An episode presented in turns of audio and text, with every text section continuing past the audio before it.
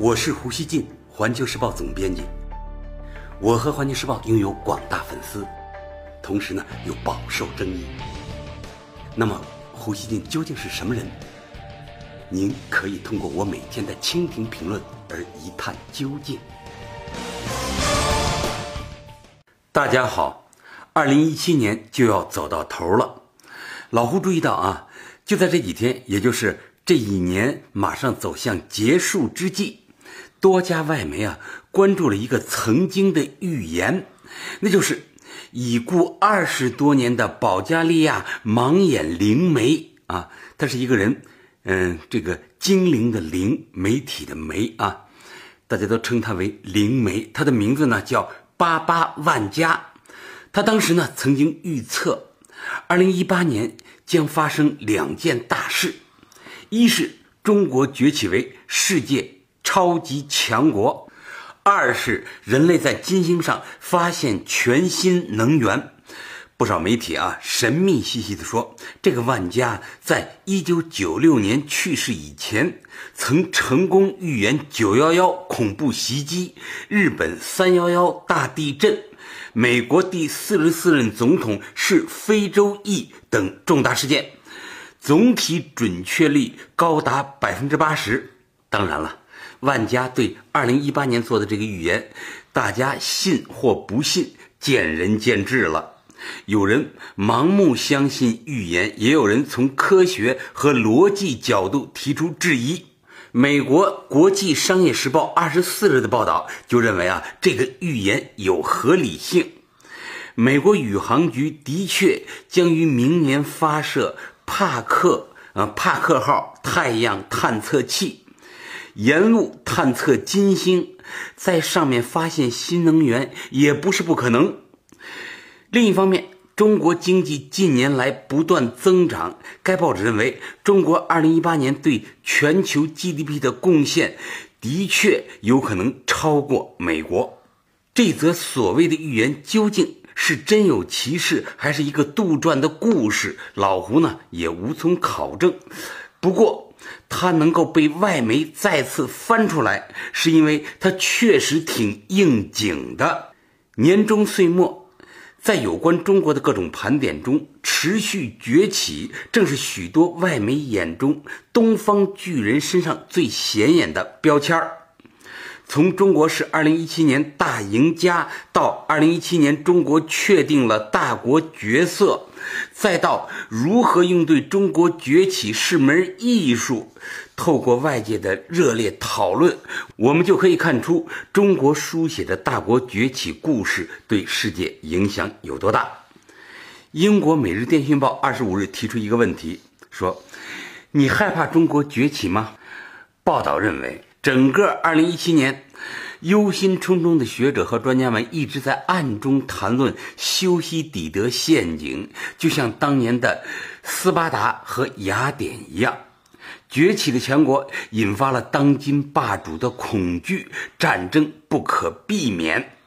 但报道同时认为，西方人可以不必担心，因为修昔底德陷阱是有缺陷的，陷阱论的支持者忽略了一些重要观点。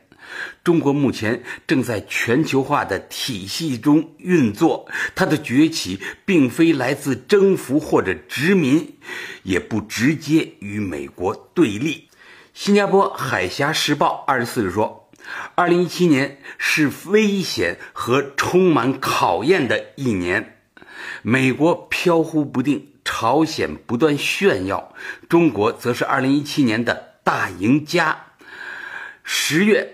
中共十九大闭幕时，习近平主席的有力治理得到显著加强，确保了他为中国设立的全球雄心目标继续迅速实现。今年在北京举行的一带一路高峰论坛，吸引了六十五个国家和地区参加。中国领导人无需宣布“中国优先”，但已经用实际行动做到了这一点。这是新加坡《海峡时报》的报道啊。奥地利趋势周刊近五期连续推出中国报道，分别从改革实验开始、邓小平与市场经济、通往世界工厂之路、谁致富最快以及世界新主人等五部分回顾和阐述中国的发展，称中国在2017年已经崛起为世界大国。今日，俄罗斯电视台以“二零一七年中国确定了大国角色”为标题说，虽然美国仍起着主导作用，但中国紧随其后，全球化成为中国快速崛起的重要跳板，自由贸易也是解决国际问题的最佳途径，而美国却在逆流而上。正是在这一形势下，二零一七年，美国霸权失色，而中国确定了在世界的大国角色。美国明星论坛报日前刊文细数了新中国的成就，比如，他说啊，人均 GDP 从二百美元升至八千二百美元，人均寿命从六十六岁提升至七十六岁。报道称，虽然中国崛起在我们眼前发生快四十年了，但其对十多亿人命运的改变并未得到充分理解和认识。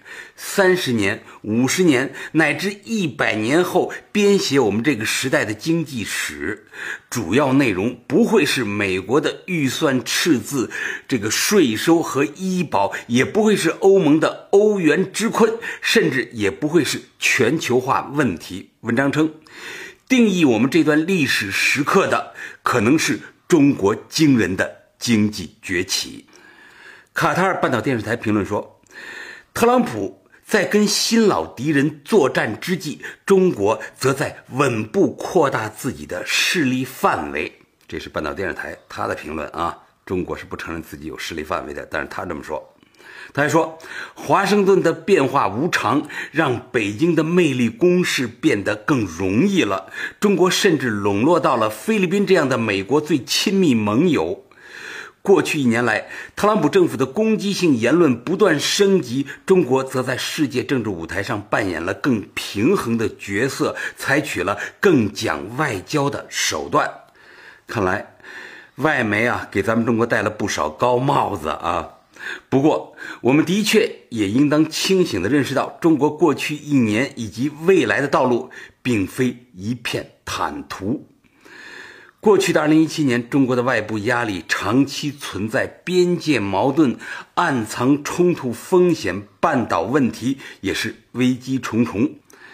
香港南华早报二十五日将目光投向中国这一年的外交领域，他说。从难以预测的特朗普到多变的金正恩，让亚洲动荡的元素足够多。既有南海问题这种长期存在的主权纠纷，又有洞朗对峙这样的新问题。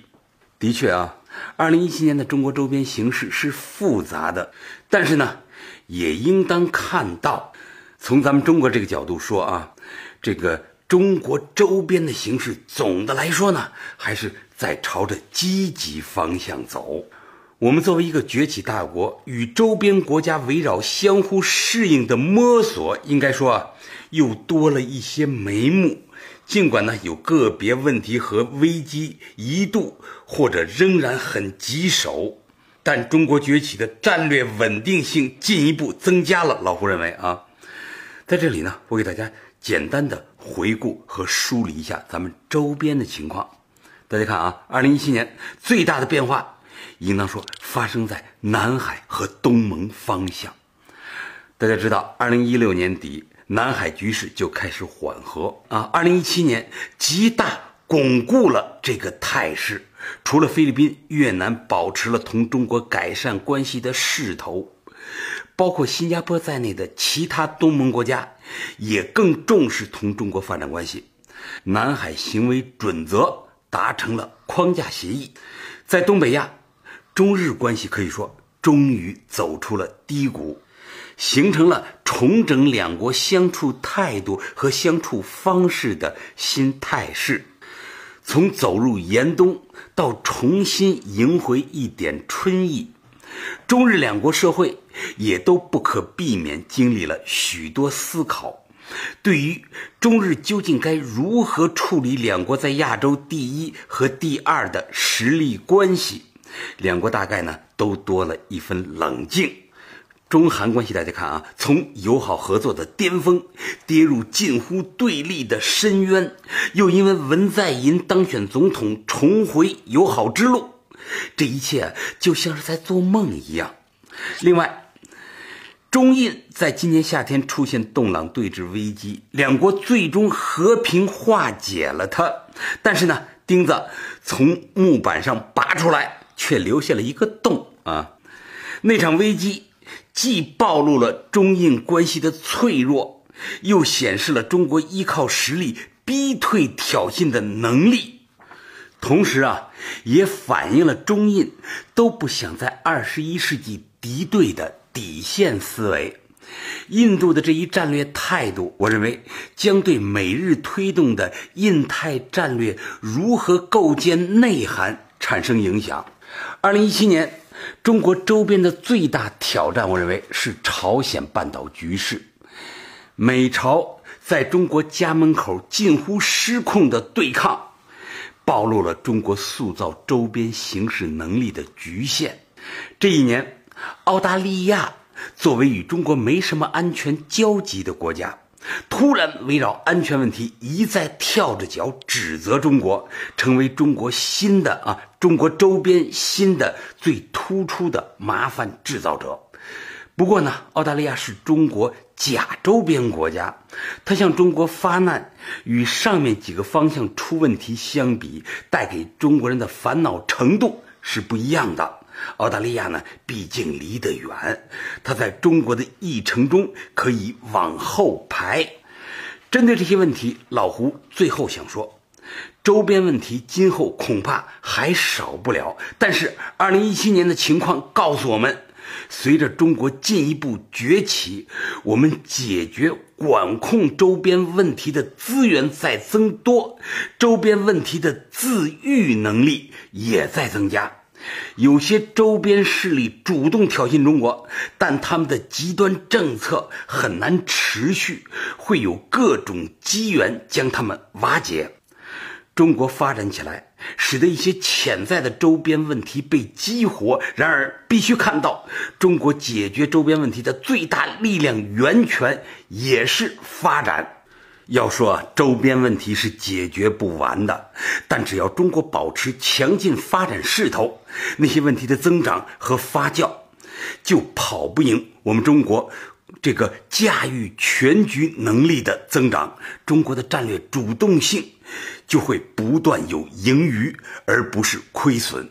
所以呢，我认为二零一七年无疑是中国周边战略能力出现。